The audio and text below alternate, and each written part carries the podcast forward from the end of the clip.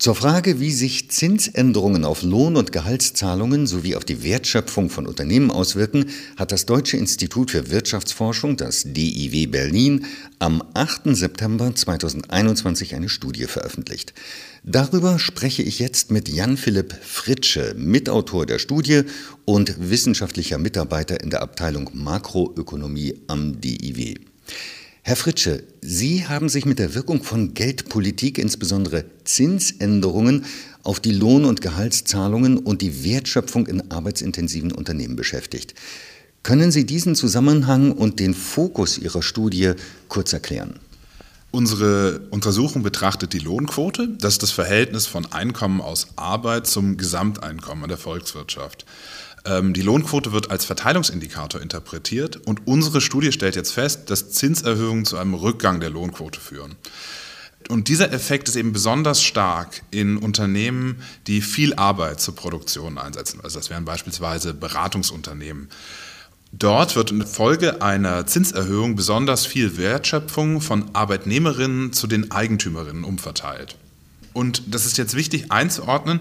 Die EZB hat das Mandat der Preisstabilität. Also es bedeutet, sie versucht, die Inflationsraten gering zu halten. Und das ist wichtig, damit unser Einkommen nicht von Preiserhöhungen aufgefressen wird. In einem Umfeld von steigenden Preisen erhöht die EZB die Leitzinsen und das macht sie, um die Konjunktur- und Preisdynamik zu bremsen. Wenn die EZB also versucht, unser Einkommen durch Zinsänderungen stabil zu halten, gleichzeitig aber ein Effekt auftritt, der Arbeitseinkommen zu Eigentumseinkommen umverteilt, müssen diese Effekte irgendwie gegeneinander abgewogen werden. Und das ist, das, sage ich mal, der politische Aspekt der Untersuchung. Wie ist denn das zu erklären? Warum trennen sich Unternehmen von MitarbeiterInnen, wenn die EZB den Zins, den Leitzins erhöht? Warum machen die das? Also wenn die EZB die Zinsen erhöht, führt das ja grundsätzlich zu einer geringeren Nachfrage. Und das bedeutet, dass nehmen wir eine Beratungsfirma, die dann darauf verzichtet, Bonuszahlungen zu zahlen oder sich möglicherweise von Mitarbeitern trennt oder mindestens keine neueren einstellt, weil sie ja die Erwartung hat, dass im nächsten Jahr oder in den darauf folgenden Jahren sie mit einer geringeren Nachfrage konfrontiert ist. Das heißt, dieser Effekt ist bei anderen Unternehmen, also bei nicht arbeitsintensiven Unternehmen, geringer.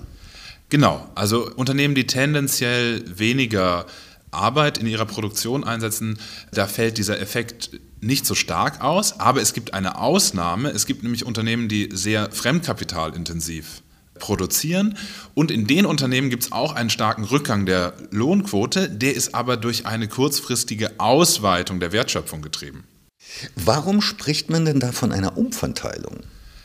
Der wesentliche Teil der Bevölkerung bezieht sein Einkommen aus Löhnen und Gehältern.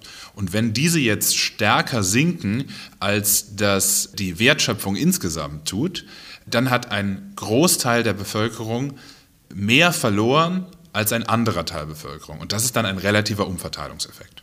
Und der andere Teil der Bevölkerung wären die Unternehmen. Genau, ja, die Anteilseigner der Unternehmen. Arbeitsintensive und nicht arbeitsintensive Unternehmen sind in Europa ungleich verteilt. Was bedeutet das für die Lenkungswirkung der Geldpolitik im Euroraum? Also die Lohnquote ist auch ein Indikator für die Kaufkraft und jetzt, wenn die äh, Löhne im Verhältnis zur Wertschöpfung sinken, sinkt damit tendenziell die Nachfrage. Und wie sich die Lohnquote im Euroraum nach einer Zinsänderung anpasst, fällt sehr unterschiedlich aus, weil die arbeitsintensiven Unternehmen unterschiedlich oder vor allem anhand der Ländergrenzen unterschiedlich verteilt sind. Das führt dann zu einer Asymmetrie. Es kann zum Beispiel sein, dass die Geldpolitik dadurch die Inflationsraten in Spanien weniger gut in den Griff bekommt als in Frankreich, weil sie dort einen besonders starken Effekt hat. Und was könnte eine Lösung für dieses Problem sein? Also eine Lösung wären gezieltere geldpolitische Instrumente, die direkter auf Haushalte und Unternehmen wirken. Die könnten dann den Verteilungseffekt und auch die Asymmetrie lindern. Ebenso wäre eine Integration des europäischen Arbeitsmarktes und der europäischen Arbeitsmarktinstitutionen wünschenswert. Herr Fritsche, ich danke Ihnen für das Gespräch. Vielen Dank.